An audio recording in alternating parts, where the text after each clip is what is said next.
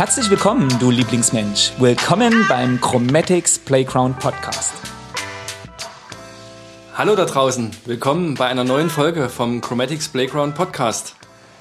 Wenn du Fan bist, dann hast du vielleicht mitbekommen, wir waren eine Weile offline. Und es liegt vielleicht daran, weil die Welt so ist, wie sie ist. Wir mussten uns erstmal selbst orientieren. Und deswegen haben wir heute auch ein Thema mitgebracht, wo ich sage, wir müssen reden, Leute. Wir müssen echt mal reden. Wir müssen reden über die VUCA-Welt. VUCA was? Darum soll es heute gehen. Ähm, wer damit schon mal gespielt hat mit diesem Begriff, der wird natürlich sofort wissen, worüber es heute gehen wird. Und wer noch nicht von der VUCA-Welt gehört hat, der ist in vielleicht 30 Minuten oder 40 Minuten, mal sehen, wie lange die Sendung heute geht, ein bisschen schlauer. VUCA. Hm. VUCA ist ein Akronym und es steht für einige sehr spannende Begriffe, die unsere Zeit mehr prägen, als wir vielleicht noch vor drei Wochen gedacht hätten oder vor drei Monaten. Es steht für die Volatilität, für die Unsicherheit, für die Komplexität und für die Mehrdeutigkeit. Und darüber will ich heute wieder sprechen mit Nora und Andreas, die schon ganz gebannt hier mir gegenüber sitzen.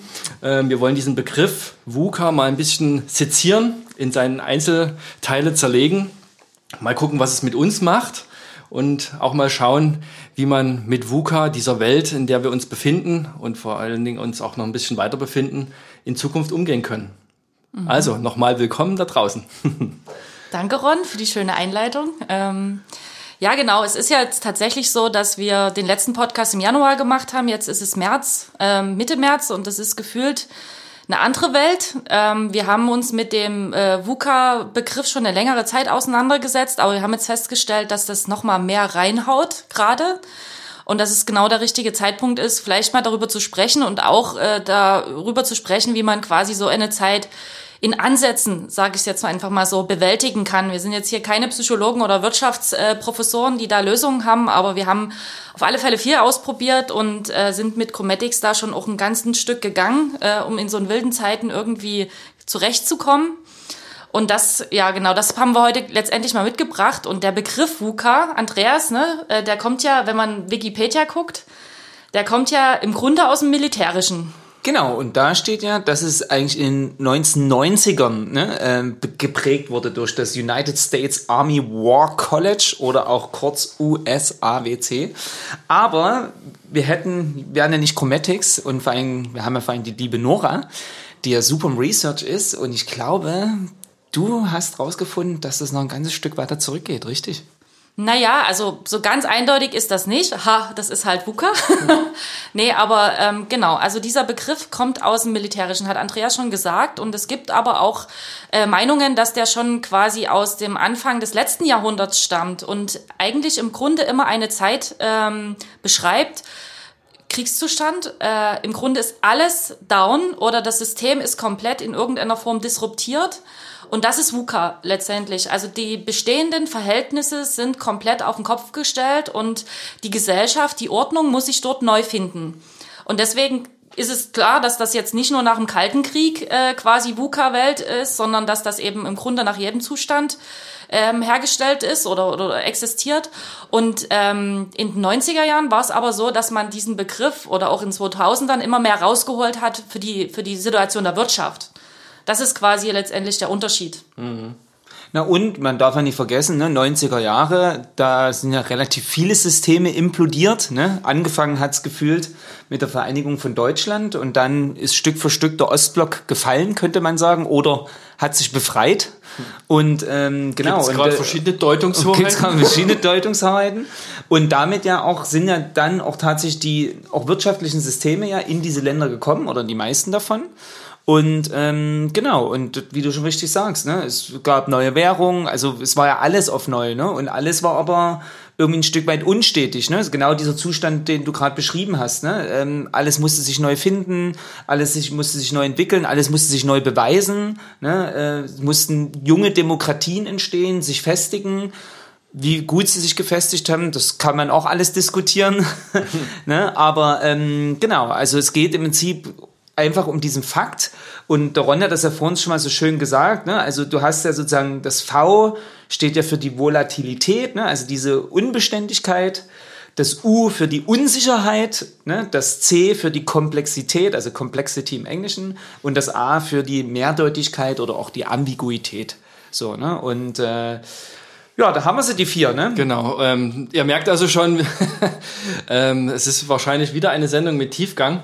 Ähm, und man kann sich fragen, warum setzt sich eine Kreativagentur so äh, mit diesen Themen auseinander? Und ich glaube, es ist aber genau der Zeitgeist, sich eben diese Fragen auch zu stellen und ähm, sich genau auch ähm, die einzelnen Begriffe jetzt nochmal anzuschauen und natürlich auch hinten raus mal zu überlegen, naja, was machen wir denn jetzt damit? Und deswegen würde ich vorschlagen, wir gehen einfach mal so Begriff für Begriff auch durch gucken mal, was wir da alle so ähm, mhm. zusammentragen können. Ähm, das ist so der erste Teil. Und dann im nächsten schlage ich vor, schauen wir mal, wie wir so Lösungskonzepte vielleicht auch mit äh, an die Hand geben können. Ja, Volatilität, Andreas hat es ja schon gesagt, die Mehrdeutigkeit. Ähm, nichts ist, nichts ist äh, klar. Es gibt hohe Schwankungsintensitäten. Man kennt es ein Stück weit ja von der Börse. Da kenne ich den Begriff eigentlich so mhm, her. Da stimmt. bin ich so mit vertraut.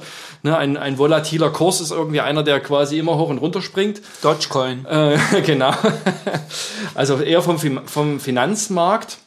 Man kennt es aber auch äh, volatile Wähler, da kennt man es auch. Das ist so diese, ne, der wählt mal das, mal das, der ist mhm. irgendwie nicht so bestimmt, nicht so verortet in einem, in einer Partei oder in einem, ähm, in einem System ja, diese Volatilität. Was, Nora, du bist schon, du willst was beitragen, habe ich so den Eindruck.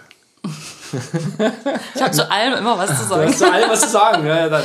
Nee, ähm, Nee, also Volantier, genau, das habt ihr eigentlich schon ganz gut beschrieben. Das ist im Grunde auch der schnelle Wechsel, der schnelle Wandel, das Hoch und Runter. Das betrifft Märkte teilweise, das betrifft ähm, ja quasi im Grunde die, die globalisierte Welt, wo unheimlich schnell Wettbewerb hochkommt, der aber vielleicht auch nur ganz kurz da ist. Das betrifft äh, unterschiedliche Konsumbedürfnisse, die hochpoppen und wieder mhm. runtergehen. Also ich sag nur hier, es kommt eine Serie von Netflix auf den Markt, Squid Game, und schon drehen alle durch. Stimmt. Schnell, es braucht schnell Produkte, die braucht es aber schon eine Woche später nicht mehr. Ne? Also das sind alles so Beispiele für mhm. dieses äh, volatile Hoch und Runter gerade. Und als Unternehmer, ja, es ist unheimlich schwierig, dort in irgendeiner Form versuchen, zu Kurs zu halten. Ne? Und, und, äh. Äh, nee, ich glaube, sogar fürs Unternehmen selbst ist hier der, also nicht der spannendste Aspekt, aber ich denke mal, ein Wort, was hier auf jeden Fall ja noch kommen muss, ist ja die Kundenloyalität, die volatil ist. Ne? Also oder deine Stammkunden, ne? die, also die einfach, warum auch immer, ne? da gibt's viele Gründe dafür, aber auf einmal eben nicht mehr immer wieder zu deinem Produkt konstant greifen, sondern aus mhm. welchen Gründen auch immer ein anderes Produkt ausprobieren.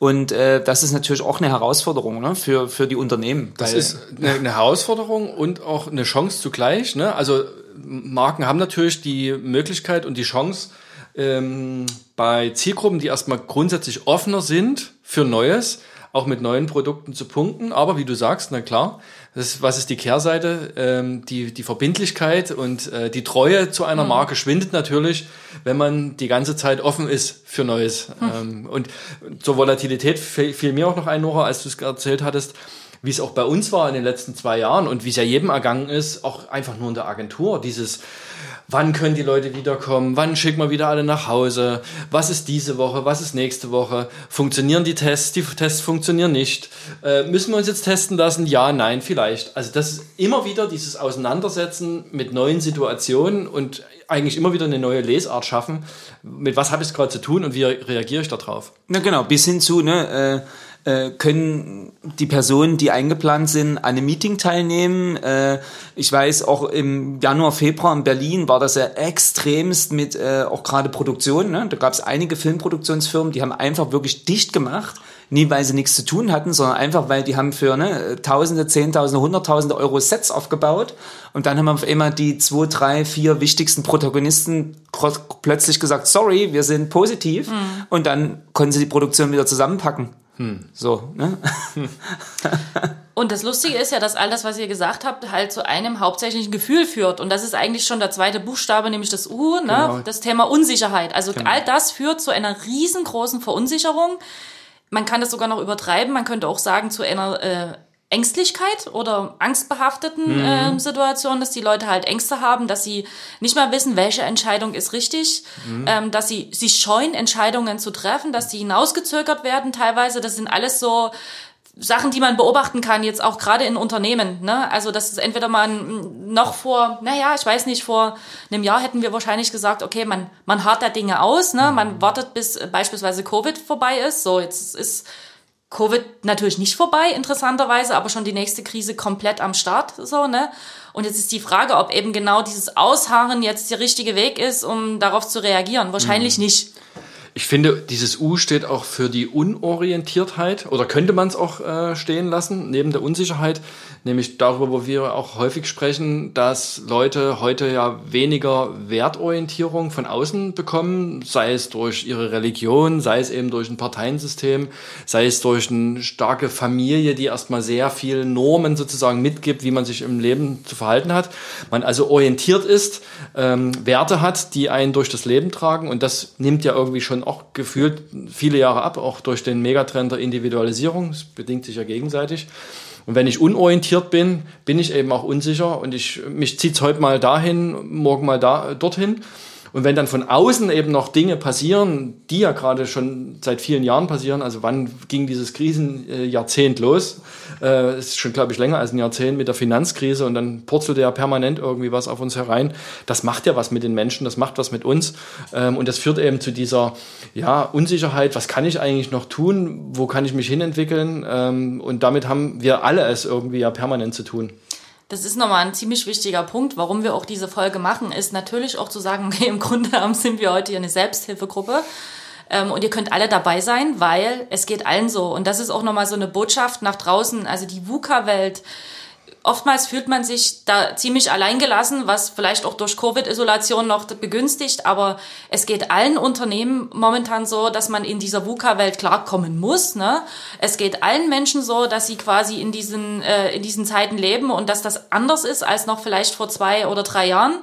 Ähm, und das ist schon erstmal vielleicht auch mit eine gute Nachricht, ne? dass man damit nicht alleine ist. Das, das Interessante ist aber, dass es trotzdem nicht hilft, drin zu verharren, wie ich es hm. vorhin schon gesagt habe. Das wird jetzt nichts bringen, weil es wird nicht nochmal so sein wie vorher. Das ist schon mal klar. Ja, und dass trotz aller Unplanbarkeit und aller Ungewissheit man trotzdem eben Pläne schmiedet und im Idealfall eben auch trotz alledem, ne, und man muss ja sagen, wir fahren ja nicht mal mehr auf Sicht, sondern gefühlt ist der Nebel direkt davor.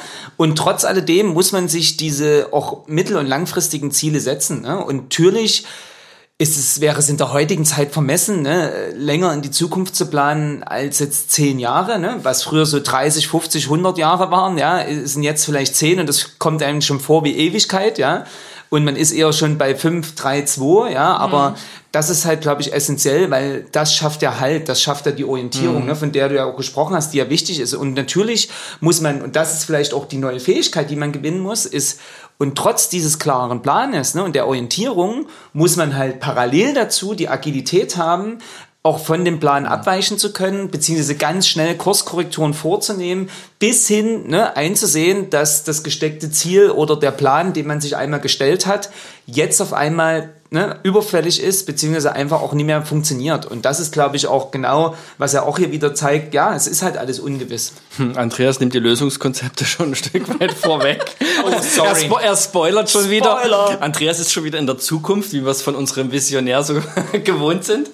Ähm, genau, ähm, zum Thema, ich glaube, Vision und so weiter sprechen wir noch. Genau. Ich würde, Aber man merkt, es wird alles komplexer. Es wird das komplexer, genau. Das ist die Überleitung, genau, da wollte ich jetzt hin zu äh, Complexity oder zur Komplexität. Und das merkt man auch der Tage wieder, wie verrückt das doch ist. Ähm, da führt ein verrückter Mensch Krieg ähm, gegen, ein, äh, gegen eine Demokratie, gegen einen freien Staat. Ähm, und auf einmal ähm, reden wir hier über steigende Nudelpreise weil die Italiener 30 Prozent ihrer Weizen aus der Ukraine beziehen, die Kornkammer von Europa, wo man jetzt schon absehen kann, dass die Pasta äh, in nächster Zeit teurer wird, weil einfach der Weizen nicht ausgebracht werden kann. Und das ist ja ein Stück weit ein ganz wieder typisches Zeichen der Komplexität, wie verwoben alles miteinander ist. Und ich glaube, deswegen hätte auch niemand gedacht, dass man heute noch äh, einen Angriffskrieg in Europa führt, weil wir ja alle miteinander über das Thema Wirtschaft miteinander verbunden sind, diese Komplexitätsstrukturen vorhanden sind.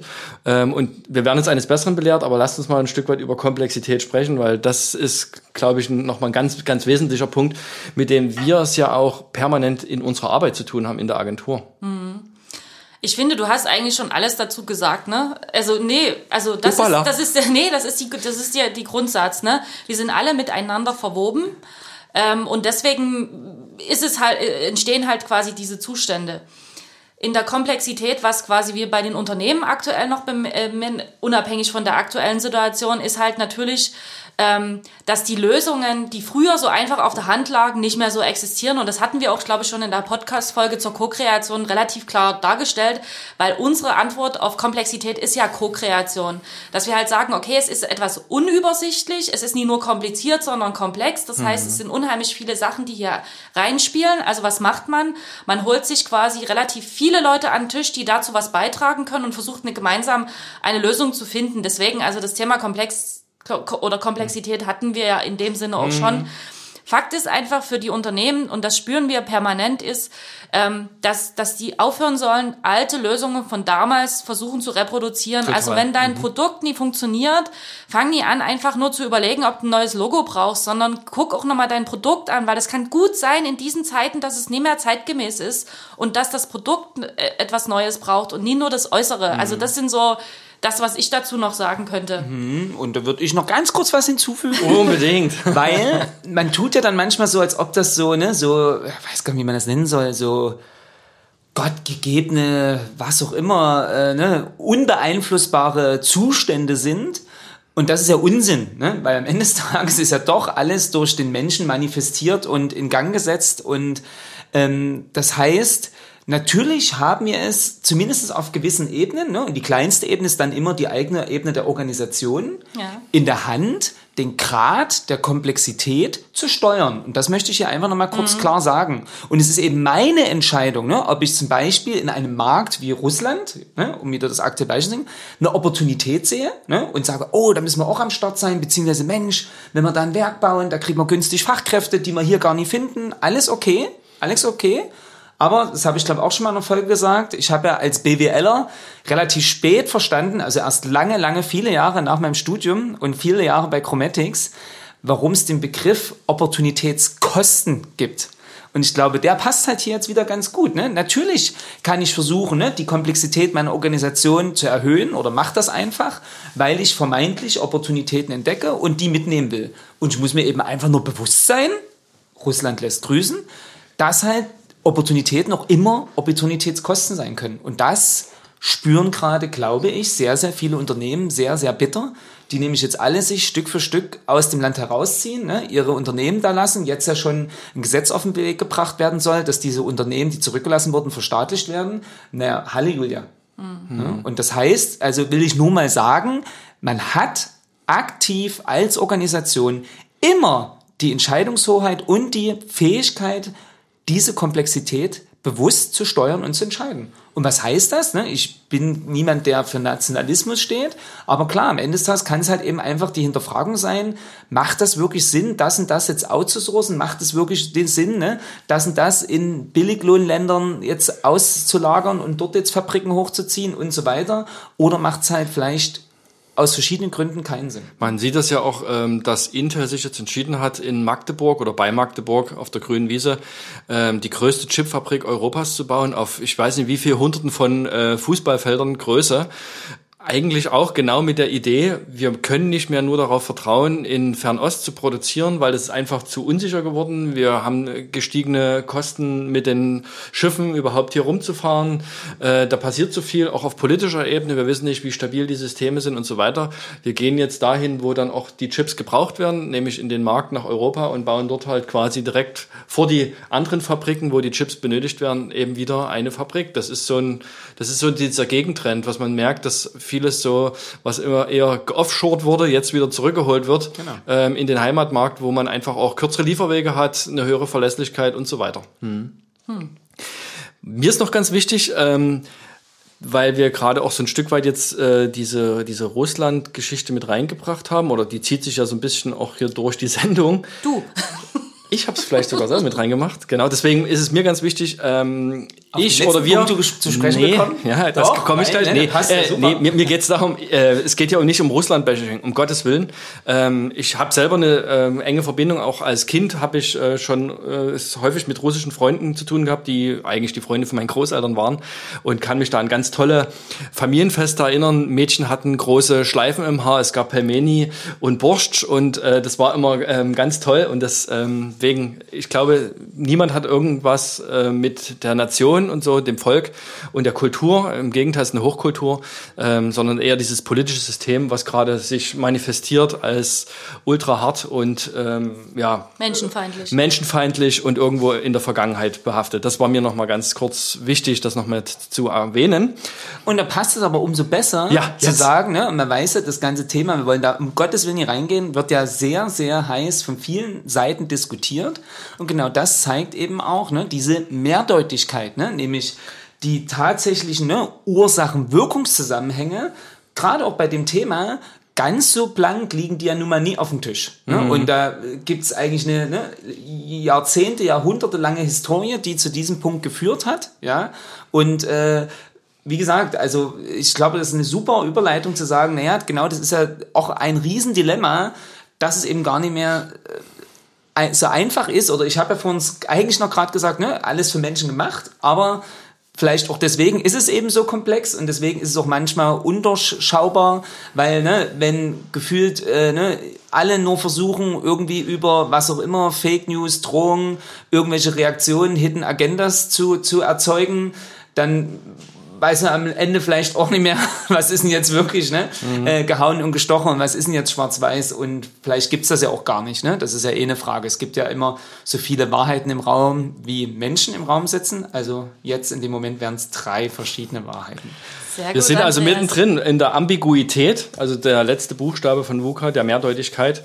Und ja, wir haben auch, glaube ich, in der Co-Kreations-Session auch schon drüber gesprochen, wie löst, wie kann man das lösen? Also dieses Thema gemeinsamer Standpunkt, dieses auch Aushandeln im gemeinsamen Prozess, worüber wollen wir denn überhaupt sprechen? Was wollen wir denn lösen? Was ist denn das gemeinsame Problem und das gemeinsame Verständnis für eine Lösung und so weiter, um erstmal die Verschiedenhaftigkeit und die Mehrdeutigkeit, die auch drin ist, irgendwie mal zu nivellieren und irgendwie auf einen gemeinsamen Punkt hin zu, zu äh, arbeiten.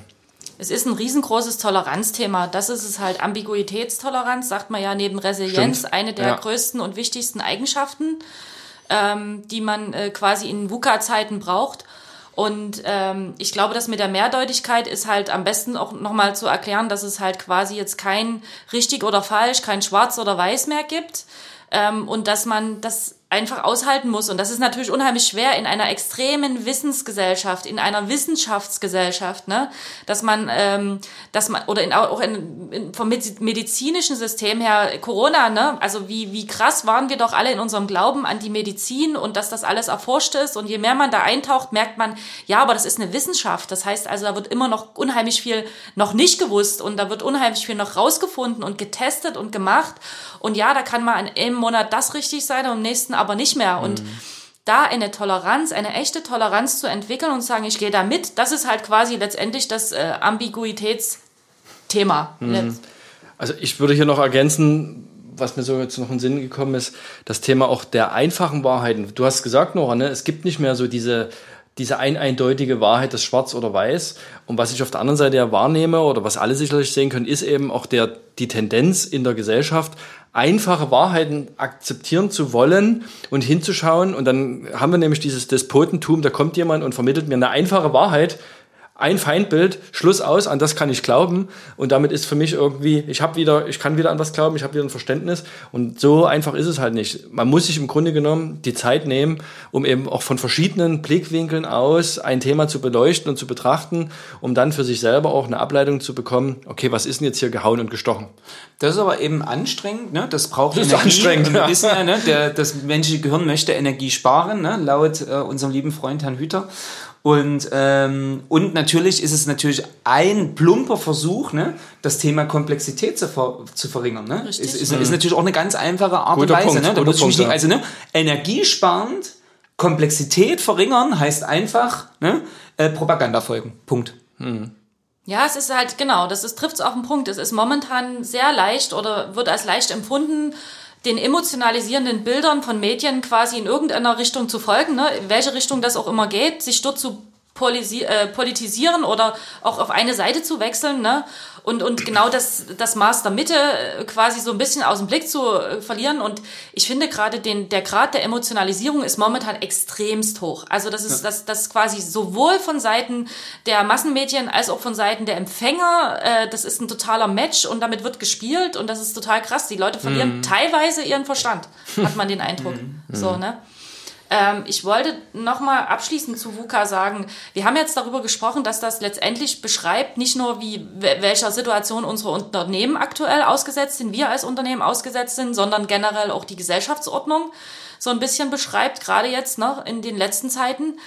Und ähm, ich hatte ähm, parallel dazu jetzt in den letzten Monaten einen Podcast verfolgt von Seven Mind, kann ich auch nur empfehlen.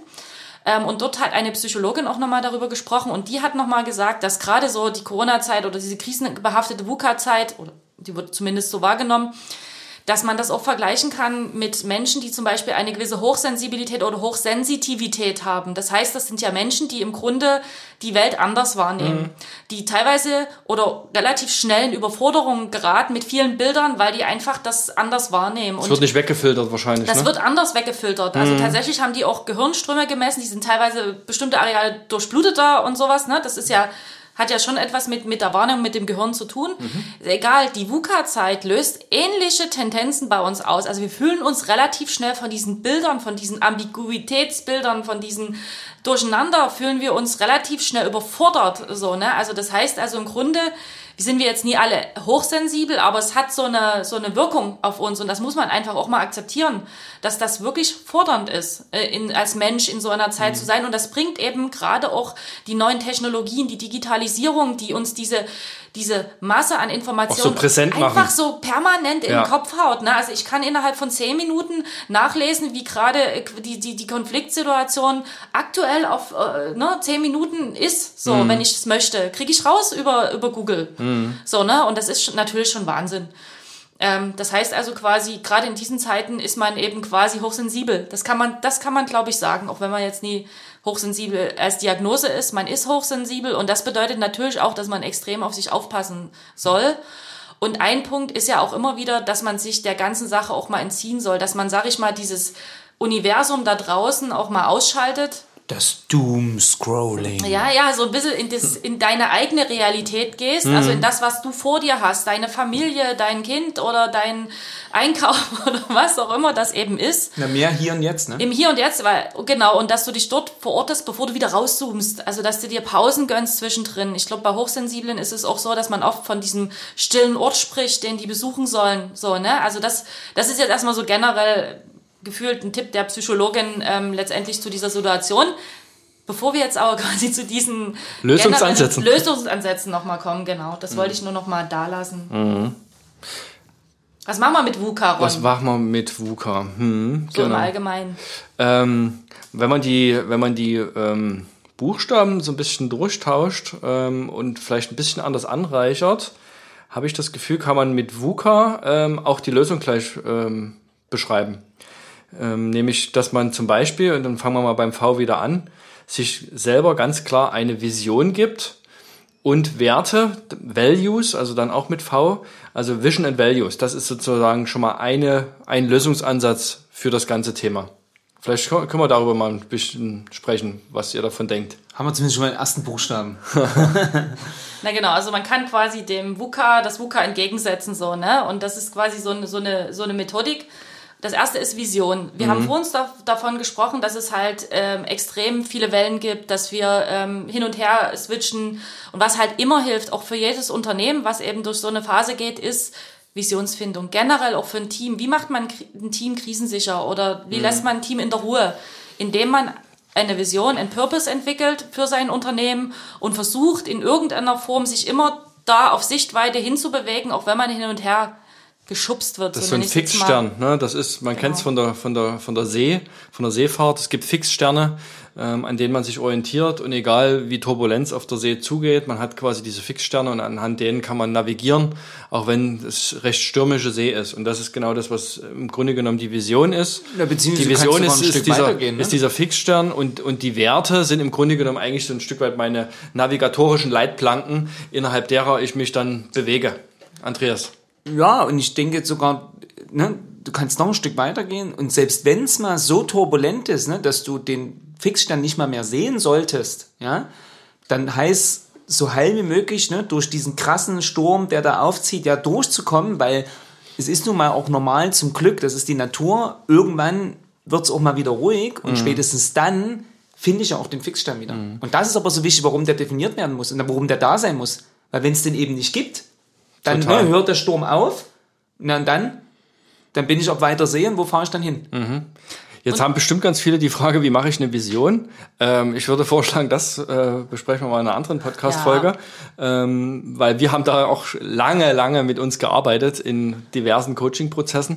Ähm, kleiner Spoiler, ich glaube, das nehmen wir mal in einer der nächsten Folgen mit auf. Hashtag Chromatics coacht sich tot. Stimmt. Gut, das stimmt, das hat jemand mal gesagt. Also das machen wir in einer der nächsten Folgen. Äh, stay tuned, stay tuned. So, Ron, was machen wir mit dem U? Uh, ähm, das Verständnis, Understanding äh, ist mein Vorschlag. Nora. Ich habe mich hier gemeldet. Raise, raise wie, your hand. Wie in der Schule, genau. Also U, ähm, Understanding oder äh, quasi generell Klarheit schaffen Mhm. in diesen wilden Zeiten. Ähm, das ist etwas, womit ich auch häufig als Soziologin quasi konfrontiert werde. Und da kann ich so zwei Tipps geben. Das eine ist, ich weiß, wie gesagt, wir hatten es gerade, man ist extrem emotionalisiert von allen möglichen Sachen. So, ne, auch im, im Unternehmen. Ich bin halt quasi vielleicht in einer wirtschaftlichen Not. Ich verstehe es einfach nie. Das frustriert, ne? Es hilft auf alle Fälle erstmal rauszuzoomen, die Vogelperspektive zu nehmen und zu überlegen, was ist denn jetzt alles an dieser Situation beteiligt? Welche Elemente sind daran beteiligt? Was muss ich untersuchen? Mit wem muss ich sprechen, der mir helfen kann, das von der anderen Seite zu beleuchten? Ne, was wir auch in der Co-Kreation machen, was wir auch in unseren Analysen machen, ist möglichst zu gucken, wer könnte alles was dazu zu sagen haben. Und jetzt beispielsweise in einer Kundenbefragung, qualitative Kundenbefragung, super Methodik, letztendlich, um, um die Leute ähm, quasi um da reinzuleuchten.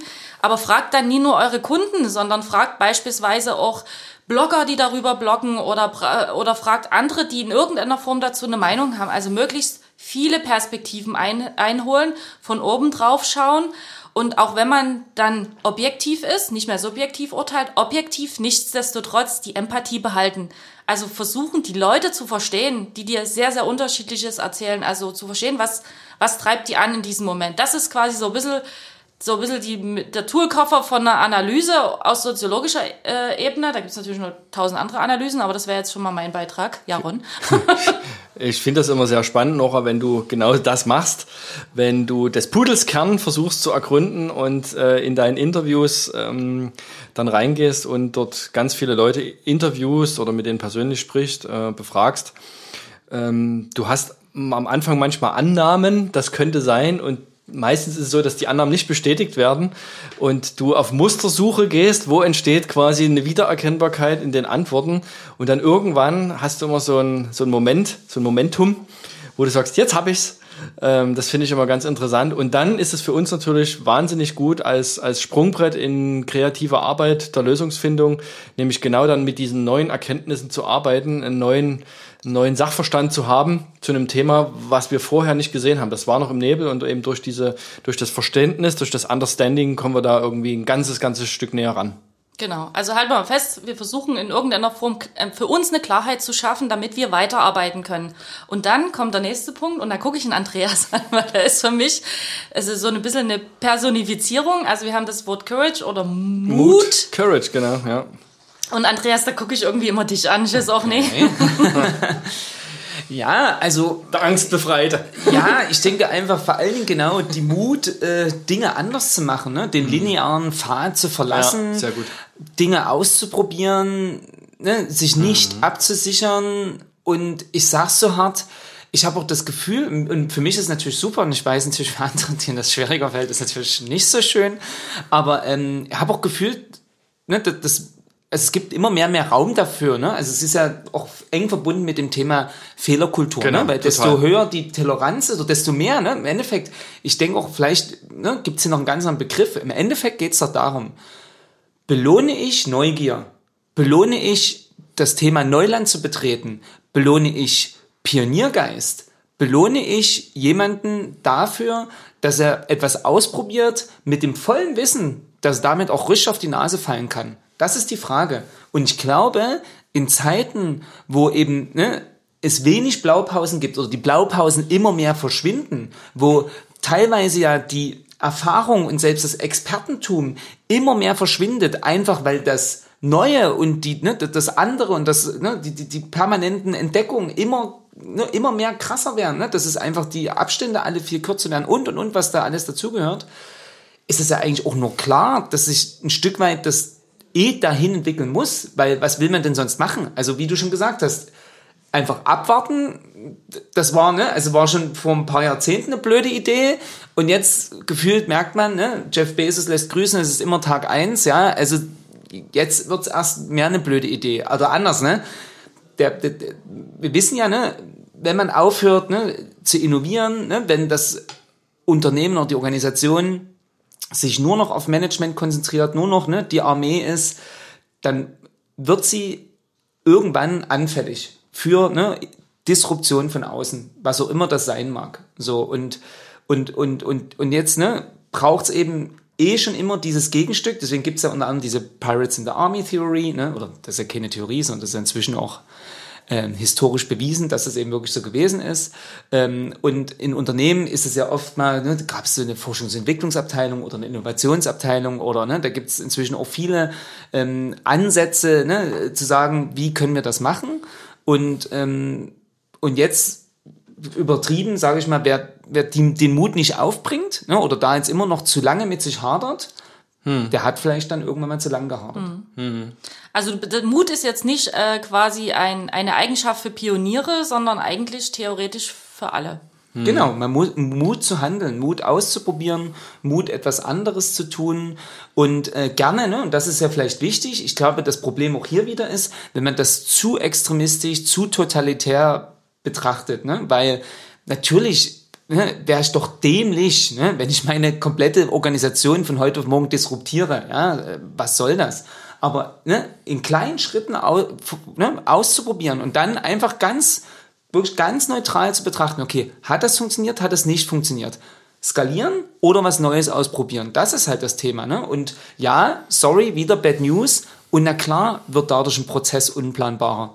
Weil, ne, ich, ne, also ist klar, und auch da Bad News, na klar kann ich nie alle Szenarien vorplanen. Aber vielleicht muss man ja sagen, okay, was ist denn das Worst-Case-Szenario, was ist das Best-Case-Szenario und dazwischen, ne, versuche ich einfach natürlich am meisten am Best-Case dran zu bleiben. Aber wie schaffe ich das? Durch ausprobieren, durch versuchen. Da kann man sich, glaube ich, gut an der Tech-Industrie orientieren. Dieses MVP, also Minimum Viable Product, also quasi das Produkt, was den im Prinzip nur einen, eine Kernfunktion beinhaltet und das vertestet man schon mal am Markt. Eben nicht so typisch deutsch ingenieursgetrieben bis zu End- End-to-End in dem Falle gedacht. Schon alle Knöpfe, alle Funktionen, alles muss rein. Entwicklung eines Produkts dauert zehn Jahre und dann stellt man fest, der Markt braucht es gar nicht mehr oder hat es vielleicht noch nie gebraucht, sondern eben schneller reingehen. Das ist ja auch das Thema des Mutes. Vielleicht sich auch mal eine blutige Nase holen, aber relativ schnell zu wissen, schon nach einem Entwicklungszyklus von vielleicht nur zwei, drei, vier Monaten, das wird so nicht. Wir, wir müssen vielleicht an der Produktidee nochmal nachsteuern oder wir müssen die Produktidee komplett weglassen und einfach schneller auch in die Iteration gehen. Ich glaube, das ist das, was wir Deutschen weniger gut bislang können. Ich nehme aber zumindest im Markt wahr, wenn ich zumindest mich viel so im Bereich so Tech-Unternehmen äh, auch, ähm, wenn ich mit Leuten da spreche, gerade auch so was die ganze Kryptoszene und so angeht, haben wir auch inzwischen ein paar gute Drähte. Da merkt man einfach, dort ist das viel mehr gelernt. Da schaut man sich viel schneller auch ähm, so Innovationszyklen letztendlich dann auch vom Silicon Valley ab. Und das finde ich gut, also dass das mit reinkommt, ohne jetzt ein Jünger vom Silicon Valley sein zu wollen. Aber das ist, glaube ich, der Mix aus gut gemachter, durchdachter Ingenieurskunst, nenne ich es jetzt mal in Anführungsstrichen, gepaart aber mit dieser mutigen, dem mutigen Angang und auch der Mut, Dinge wieder loslassen zu können, das ist, glaube ich, ein sehr guter Weg, um einfach auch Dinge auf den Weg zu bringen. Na gut, und was du da beschreibst, ist ja auch ne, Agile Management, auch so ein geiles Passwort. Und damit ja das letzte, der letzte Buchstabe, Agilität, genau, die braucht es eben dann eben, ne, gepaart mit, diesem, mit dieser Mut, mit dieser Courage, damit, ne, damit die Sachen eben genau so vorankommen können. Und ich sag mal so, natürlich muss man zwingend das immer anpassen, ne? ist uns auch klar, ne, wenn es jetzt wirklich ne, bei einem, äh, äh was habe ich gelernt, das heißt jetzt nicht mehr Rettungssanitäter, sondern das war mal kurz, habe ich das, habe ich schon wieder vergessen. Es gibt irgendwie zwei Bezeichnungen, egal. Aber da geht es ja um Leben und Tod. Und na klar, der kann sich jetzt nie irgendwie agil erlauben, na, heute probiere ich mal die Punktierung, morgen die Punktierung, mal sehen, wie hoch die Überlebensquote ist. Schwierig. Aber ich denke, bei vielen anderen Sachen trifft das halt zu. Mhm damit haben wir es. Also wir haben quasi jetzt einmal VUCA als die VUCA-Welt, die uns jetzt quasi so betrifft und, und, und tatsächlich vor sehr viele Herausforderungen stellt. Und gleichzeitig VUCA als eine Orientierung, wenn man versuchen will, da irgendwie mal ja zu gucken, wie kommt man da durch, wo kann man mhm. sich noch festhalten dran. Und das wäre dann vielleicht auch wieder das VUCA mit Vision, Understanding, Mut, also Courage und äh, quasi Agilität. Mhm. Ja, und jetzt könnte ja die Frage sein, oh, wann, wann kommen wir denn da wieder raus aus der VUCA-Welt? Äh, wann ist die denn zu Ende, liebes Chromatics? Ähm, also wir können sagen, VUCA ist Status Quo ja. und es wird wahrscheinlich nicht anders werden. Ich glaube, äh, man muss sich damit arrangieren und muss eben diese neuen Lösungskonzepte entwickeln. Wie geht man eben mit dieser Situation um? Ich glaube, das ist einfach auch der Entwicklungsweg ähm, von, von, von, der, von der Menschheit, ähm, auch mit diesen Sachen umgehen zu können. Deswegen wollen wir darüber sicherlich auch nochmal ja, in den nächsten Folgen nochmal mehr sprechen, wie wir das für uns machen und managen, eben auch mit diesen Themen auch umzugehen und wie wir letzten Endes uns auch im Team da fit machen, genau. oder? Das, genau, das ist jetzt quasi schon so ein bisschen das Spoiler äh, für die nächsten Folgen. Wir wollen unbedingt äh, als nächstes mal ein bisschen mehr Einblick in die Chromatics-Welt geben und in unseren Kulturprozess. Ähm, wir haben hier unheimlich viel schon ausprobiert. Unser Team äh, muss definitiv eine große Agilität mitbringen. Wir haben, bringen immer viele Methodiken mit. Wir haben ein sehr langes Coaching schon hinter uns und genau, das werden einfach so ein paar Themen sein, die wir in den nächsten Folgen erzählen wollen. Einfach, was wir erlebt haben, wie das Team damit umgeht, wo wir gerade stehen vielleicht auch. Genau, darauf kann man sich freuen, wenn man möchte. Ganz gutes Schlusswort schon fast. Ja, dann vielen Dank fürs Zuhören und dann bis zum nächsten Playground Podcast, wo wir dann ganz tief in unseren eigenen Playground nochmal eintauchen. Cool, ich freue mich drauf. Bis bald. Tschüss. Tschüss.